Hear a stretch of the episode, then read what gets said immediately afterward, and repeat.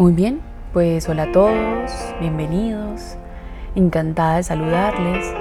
Como siempre es un gusto para mí compartir este espacio con ustedes y hoy estamos en el consultorio con Steph García, tu terapeuta online. Pues bien, en este podcast y creo que en los siguientes voy a dedicarme a hablar del apego, de los problemas de apego, qué es el apego, e incluso también quisiera dedicar unos espacios a hablar de nuestras heridas de la infancia.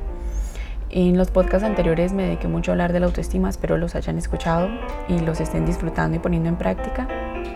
Y el día de hoy, pues bueno, vamos a empezar a adentrarnos en el mundo de el apego de nuestra historia, porque quien no conoce su historia está destinada a repetirla. Así es.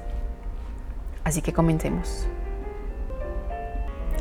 Y es que cuando hablamos de apego, eh, no podemos dejar de nombrar definitivamente al psicólogo John Bowlby, quien fue el primero en desarrollar el concepto de la teoría del apego, que supuso una, como un punto de inflexión enorme en nuestra forma de entender las relaciones y la identidad de ellas. Simplificándolo, el apego entonces es el sentimiento y vínculo que surge entre el niño y sus padres o sus progenitores o cuidadores principales. Y esto da pie a un repertorio de comportamientos que pretenden cumplir funciones relacionadas con la seguridad, el desarrollo emocional y de la autoestima, la socialización, etc. Y aunque el apego surge con todos los vínculos que han sido o son importantes para nosotros, el que se establece con nuestros cuidadores, con nuestros progenitores principales suele ser el más importante en la vida, ¿sí? O mejor dicho, es la base, los cimientos emocionales, como dice una gran autora.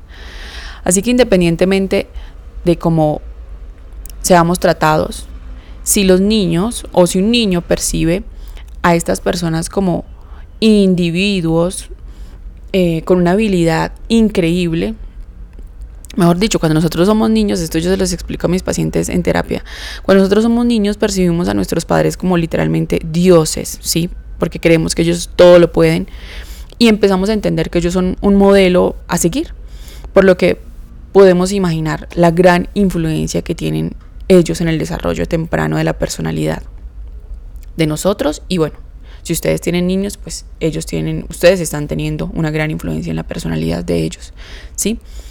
Que no solo depende de la genética, sino que también tiene un importante eh, componente ambiental. Y es que miren, siempre que hablemos de apego, también es importante nombrar este primer vínculo, las circunstancias de nuestro nacimiento, de quien estemos rodeados en la infancia, influye de forma decisiva en nuestro desarrollo como niños. Miren, en condiciones normales, las figuras clásicas de apego suelen ser los padres, y en otras circunstancias pueden serlo una madre soltera, los abuelos, tíos, cuidadores o hasta un profesor. O incluso en casos más complejos y difíciles, un hogar de adopción. El hecho de que un niño sea prematuro o que un bebé sea prematuro y pase las primeras semanas de vida, este dato me pareció muy importante, eh, pase las primeras semanas de vida o incluso los primeros meses en una incubadora privada o privado del acceso a su madre también puede tener repercusiones en el mundo de los afectos y del apego. Porque, ojo con esto que les voy a decir, que me parece muy importante resaltarlo, la conexión de los padres y de los cuidadores con los bebés en los primeros años de vida define el apego. Incluso estuve leyendo en estos días unas investigaciones y decía que en estos momentos ya hay herramientas para definir, o sea, un niño a los dos años, o sea, ya hay herramientas para definir qué estilo de apego puede tener un niño. Si me hago entender en su vida adulta, a los dos años ya se puede definir qué, cuál va a ser su estilo de apego. Me pareció bien, bien interesante esa investigación. Bueno, y ustedes estarán preguntando, ¿y por qué influye tanto el apego en los vínculos? Bueno, porque de las relaciones de apego nacen las representaciones mentales que tenemos sobre nosotros mismos, sobre cómo somos cómo debemos comportarnos en una relación personal, qué podemos esperar de los demás y de nuestras relaciones, etc. Así que si tus principales figuras de apego te han proporcionado la protección y la seguridad que necesitabas, amor incondicional, la tranquilidad de poder ser independiente, sin que eso implique desvincularte de esa figura o estar en peligro, es genial. Porque tu representación mental será bastante positiva y ajustada a la realidad, así como la representación de todo lo que puedes esperar de los vínculos. De forma que será muy probable que te relaciones de manera muy sana y satisfactoria. Pero, sí, o si tus principales figuras de apego no siempre te han dado lo que necesitabas, consciente o inconscientemente es posible que aparezcan los problemas de apego a los que me refería hace un momento. Que estas figuras de apego no cumplan con las funciones que te mencioné anteriormente puede repercutir considerablemente en tu autoestima, lo que te hará construir una representación de ti mismo, de ti misma muy deficiente. Y eso va a generar mm, miedos dentro de ti, que te puedas bloquear a la hora de relacionarte y te hará arrastrar heridas y patrones de vinculación disfuncionales que irás repitiendo una y otra vez en tu relación sin darte cuenta. Y si esto mismo les ocurre a las personas con las que te relacionas, imagínate el cóctel que vas a crear ahí, ¿no?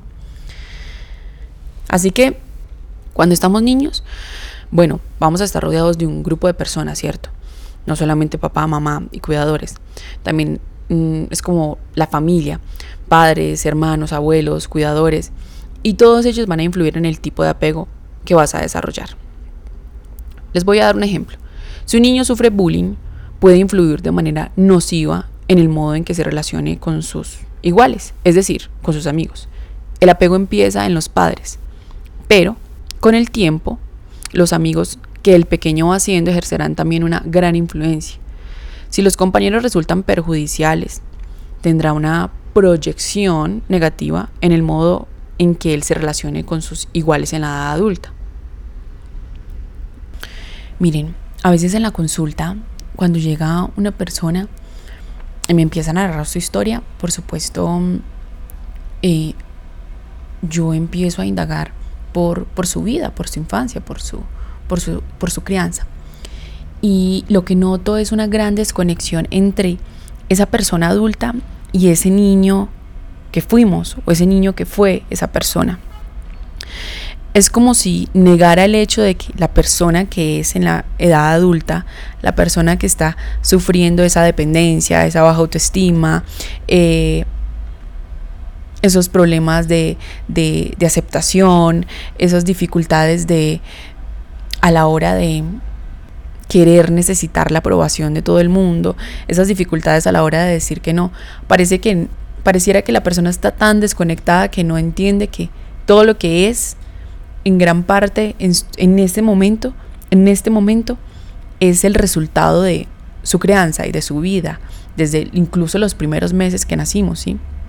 Así que tenemos que poder estar en la capacidad de conectarnos con esa historia, de conocer nuestra historia, de ir a sentarme con mi madre, con mi abuela, con mi padre y preguntarle, hey, qué pasó conmigo, cómo nací, me amamantaron, me amamantaron, estaba enfermo, cómo me sentía en mi cuerpo, lloraba, no lloraba, qué pasaba con mi mamá, mi mamá estaba bien emocionalmente, mi mamá me, podría, me podía dar emocionalmente eso, o quizás era de las mamás que creía que quizás dejándome en la cuna llorar horas y horas era así como me, era la forma adecuada de criarme, porque todo eso influye en la forma en la como yo me veo ahora mismo. Así que todos nosotros como adultos llevamos dentro el niño que fuimos, ¿cierto? Tú, yo, cada persona somos el resultado de las circunstancias vividas, sobre todo de cómo hemos sido capaces de adaptarnos a aquello que nos iba sucediendo. Entonces, esa constante adaptación, desde el mismo momento del parto, define progresivamente quiénes somos, define nuestra identidad y si esto no sucede de manera adecuada, nuestra identidad se fragua eh, esencial, esencialmente en la infancia. Entonces, si esto no se, si esto no se, si este desarrollo o este, o este vínculo no se da correctamente, pues nuestra identidad será lo que más se ve afectado. Entonces yo te hago estas preguntas. ¿Cómo te marcaron de pequeño los conflictos? ¿Cómo era la relación entre tus padres? tu historia en el colegio, la relación con tus hermanos, las primeras nociones de la muerte. Te sentías querido, querida, comprendida por tu entorno.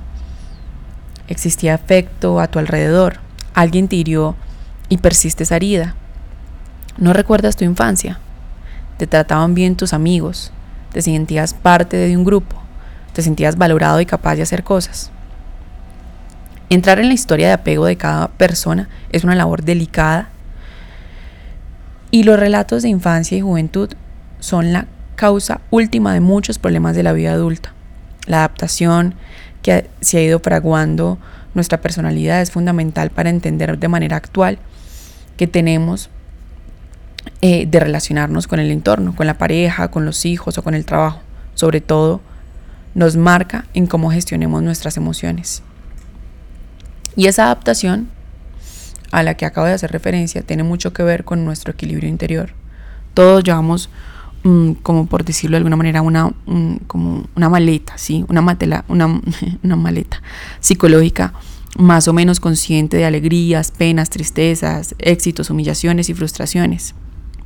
Y nuestra personalidad es el mejor resultado que hemos podido obtener de las circunstancias que hemos vivido, con las herramientas emocionales a nuestra disposición. Y esto no siempre se consigue, por eso de vez en cuando nuestro estado anímico hace mm, picos de ansiedad o momentos de gran inseguridad. Y nos acompaña una voz interior que nos está criticando, juzgando y depresiones que nos bloquean. Miren, muchos síntomas físicos y psicológicos de los, de los adultos provienen de emociones mal gestionadas en el presente por bloqueos del pasado, por heridas mal cicatrizadas o por traumas que, siguen, que se siguen reviviendo. Y entonces, claro, ¿qué pasa aquí? De los problemas de apego vienen los problemas de autoestima. La representación mental que tienes de ti mismo, de ti misma, es decisiva a la hora de construir vínculos y estar en ellos. Lo que está íntimamente ligado con permitirte hacerte cargo de tus emociones, pedir sin culpa, que el otro se haga cargo de sus actos y que cada uno asuma la parte de responsabilidad que le toca a la hora de relacionarse. Ustedes saben que, bueno, ya les he hablado mucho de la autoestima, pero básicamente es la evaluación subjetiva que haces de ti misma, que tienes de ti automáticamente. Y esta evaluación está impregnada de sentimientos y pensamientos sobre ti que a su vez influyen en, en los comportamientos, los cuales también intervienen de vuelta en esos sentimientos y pensamientos. Pues bien, como tu autoestima tiene mucho que ver con la valoración que haces de ti. Esta también está vinculada con lo que crees merecer, cómo crees que te ven y valoran los demás, sentirte inseguro o insegura ante determinadas situaciones. En general, solemos hablar de autoestima baja o autoestima alta, ¿cierto? Yo, ustedes saben que yo hablo como de autoestima deficiente o eficiente, en fin. Y una autoestima baja se asocia con una autoestima o con auto o una autovaloración deficiente, ¿sí? Y una tendencia constante a la autocrítica destructiva, a la inseguridad. Y por otro lado, la autoestima alta se relaciona con la seguridad y con la autoaceptación, una aceptación obviamente realista, con una, una autoaceptación sana, lo que incluye mimarse, cuidarse, cuando es necesario. Pero eh, es bueno también hablar de una autoestima frágil, que es una autoestima que fluctúa continuamente. A veces parece que estás satisfecho, satisfecha contigo y otras veces no lo estás. Y una autoestima frágil suele estar relacionada con valorar más lo que uno hace que lo que uno es. Y eso le pasa a muchos de mis pacientes, lo noto. Es como que a ver, el resultado también de la autoestima, o para uno tener una autoestima equilibrada, hay que hacer una, como esta ecuación es ser, hacer, tener, ¿cierto?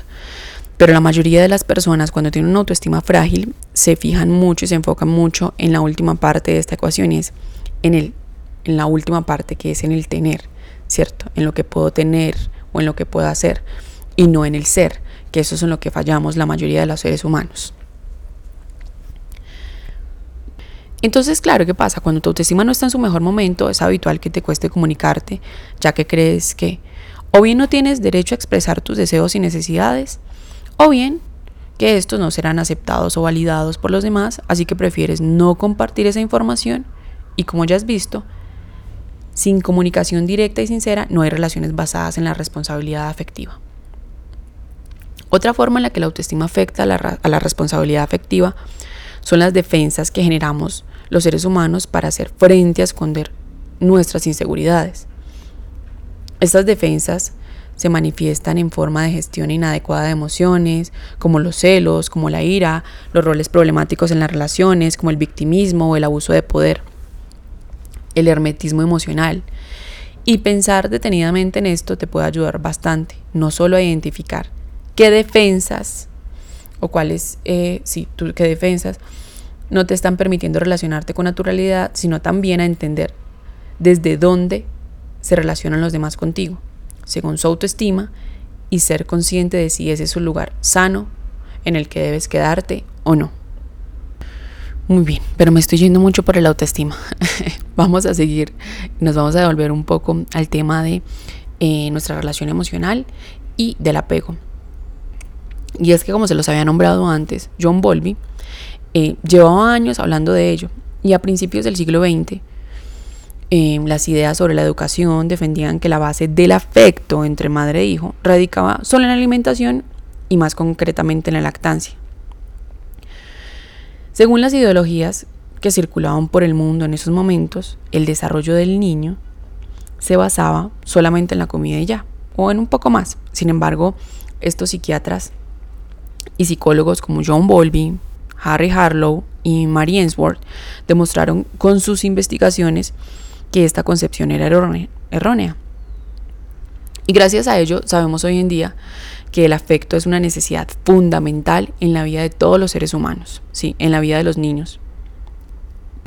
Y es que miren, lo que encaminó decisivamente a Volvin hacia la teoría del apego fueron los experimentos con macacos sobre, sobre separación maternal, dependencia y aislamiento social realizados por el psicólogo estadounidense Harry Harlow.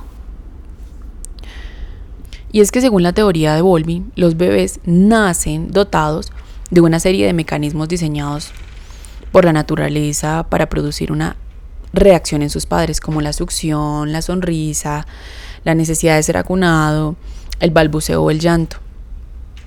Y en la opinión de él, todos esos estímulos producidos por el bebé están programados evolutiva y biológicamente y tienen una finalidad y es mantener cercanía y contacto con los padres. Y es que miren, Volvi lo vio con claridad. Los pequeños protestan cuando perciben la separación o falta de cercanía con su madre. Esa relación con la madre es decisiva para ellos porque constituye la base segura para explorar el mundo que les rodea. Los cuidados maternos y la salud mental es un trabajo escrito por Volvi y para la Organización Mundial de la Salud advirtió que un, a ver, un recién nacido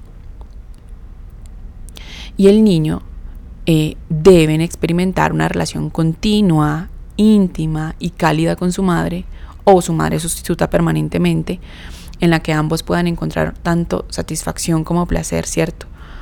Añade también en esta investigación y puntualiza que la ausencia de esta relación podría conllevar consecuencias muy importantes e irreversibles para la salud mental, eh, y era lo que les decía ahorita en un inicio. Una persona, un niño necesita cuando nace la cercanía, sí, estar, el, como decía una autora, piel con piel, necesita estar cerca de su madre, necesita sentirse cuidado. Porque esta falta de contacto materno durante los primeros meses de vida es perjudicial para el pequeño por ir en contra de lo que la naturaleza ha diseñado. Incluso Volby eh, realizó investigaciones bastante interesantes en la Segunda Guerra Mundial y vio que mm, los niños que habían separado, los habían separado de sus padres en la Segunda Guerra Mundial mostraban un ligero y moderado retraso cognitivo e intelectual y a la vez no sabían gestionar sus emociones y relacionarse de forma sana con el entorno.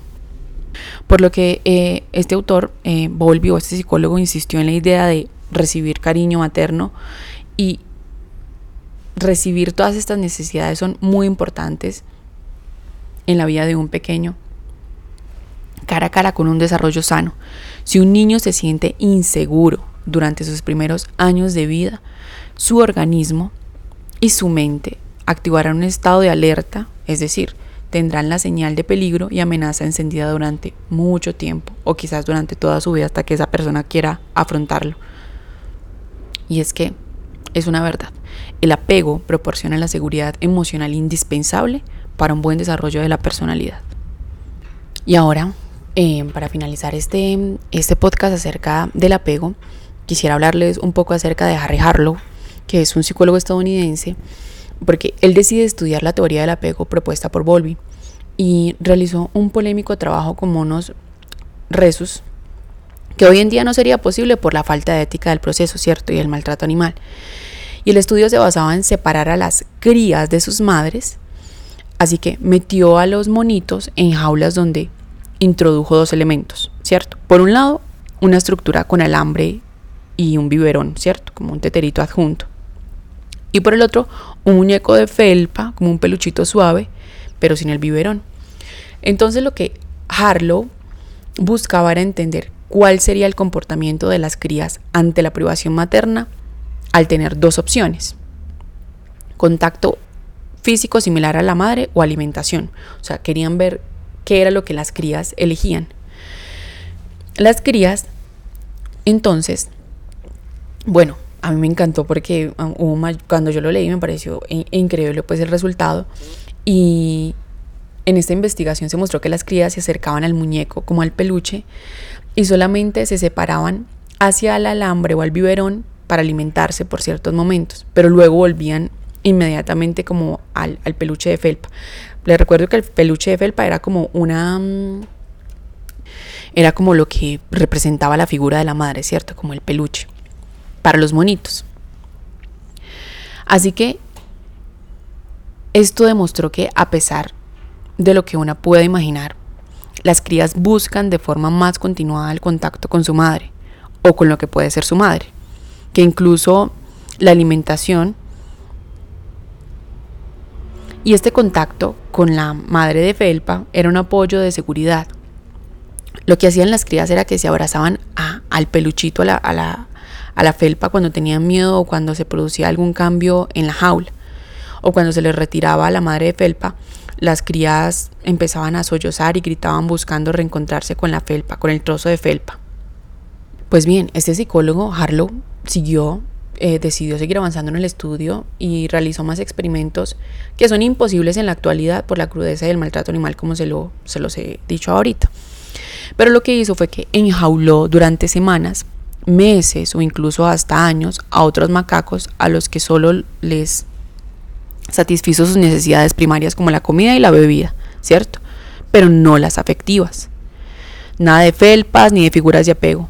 Y a las pocas semanas, algunos de los pobres macacos empezaron a desarrollar cuadros de pasividad, indiferencia y catatonia irrecuperables. Y otros dejaron de alimentarse, muchos se volvieron incapaces de relacionarse y algunos murieron prematuramente. Por eso, y les digo de nuevo, es necesario que cada uno regrese a su historia y a su infancia, porque eh, muchas veces en la terapia lo que me encuentro son personas que me dicen cosas como, eh, no, mi, mi, mamá sí estuvo, mi mamá pues me servía la comida, esa era su forma de mostrarme afecto. Ella nunca me decía que me ama, ella nunca me dice que me quiere, ella nunca me da un abrazo, ella nunca me da un beso. Apenas está aprendiendo hasta ahora, pero de pequeño. Y es, es eso, es exactamente eso. Quizás nuestro yo adulto ya puede entender que, pues sí, debido a que mi madre nunca eh, le dieron un abrazo, nunca le dijeron te amo, nunca, ella pues no me lo pudo dar a mí. Sí, mi yo adulto lo puede entender. Ahora bien, mi niño interior, eso que guardo allá, esas memorias, ¿lo podían entender en ese entonces? Pues no. Es ahí cuando muchas veces ese niño interior eh, sale con esas necesidades insatisfechas en nuestras relaciones y entonces llega un paciente y me dice, sí, es que mi mamá eh, o mi papá, eh, sí, me daban la comida, me preparaban esto, me listaban para el colegio, pero nunca me daban afecto. Y tenemos que saber que todos los seres humanos necesitamos afecto y cuando nos privan del afecto hay consecuencias muy graves en el desarrollo de nuestra personalidad, de nuestro autoconcepto, de nuestra autoestima. Creo que hasta ahora la educación y la psicología y la psiquiatría deberían ir de la mano. Los conocimientos avanzan cada vez más y creo que, o sea, no consigo que en pleno siglo XXI una educación que dejó de lado la ciencia, mm, bueno, perdón, no que dejó de lado, sino que deje de lado la ciencia. Creo que tenemos que tener muy, tenemos que ir muy de la mano de la ciencia porque han hecho ya eh, muchos descubrimientos, por lo cual creo que los maestros, los educadores, los psicólogos, eh, debemos zambullirnos sin miedo en, en este mundo. Y creo que los terapeutas tenemos, tienen que esforzarse en conectar con los profesores y los padres. Y si tú eres padre y me estás escuchando, necesitas, no solamente porque eres padre, sino porque tú también tienes una historia de educarte al respecto, de conocer tu historia, de sanar tus heridas para que no las repita con tus hijos y así lograr potenciar a los hombres y las mujeres del futuro. Así que para finalizar, Harry, Harlow ya adelantaba con sus estudios cómo el pequeño, cómo el niño busca sentir esa cercanía y suavidad para calmarse. Lo tenía claro. Así que la privación del contacto físico durante los primeros años de vida tiene efectos nefastos en la vida adulta y deja una herida difícil de sanar. Difícil pero no imposible. Bueno, así que mm, desde que el bebé nace precisa interacción con los cuidadores como alimento básico para su cerebro y esa cercanía es el abono para su mente y su cuerpo. Así que después de este primer capítulo del apego, te invito a que empieces a indagar en tu historia, a que te sientes con tu mamá, con tu papá, con tus abuelos, o a que empieces a querer indagar qué pasó en tu vida, ¿sí? Pregúntate, conócete. Ese es uno de los pilares importantes y esa es una parte, y se los he dicho muchas veces, para poder tener una autoestima saludable es conocernos. ¿Quién soy? ¿Por qué soy de esta manera? ¿Por qué me comporto de esta forma? ¿Por qué reacciono así? Todo eso tiene una historia. Muy bien, pues ahora y para finalizar, recuerden que me pueden seguir en todas mis redes sociales, en Instagram como arroba Steph García-terapeuta, en TikTok igual, Steph García-terapeuta. Recuerden que me pueden escuchar aquí en Spotify, en Apple Podcast y me encuentran como el consultorio con Steph García. En Amazon también me encuentran con el consultorio con Steph García. Y les dejo también y les recomiendo que me dejen su reseña o su puntuación. Yo no me pongo para nada brava si me dejan un 5. Y si saben de alguien que les pueda servir este podcast, no duden en compartirlo. Hasta la próxima.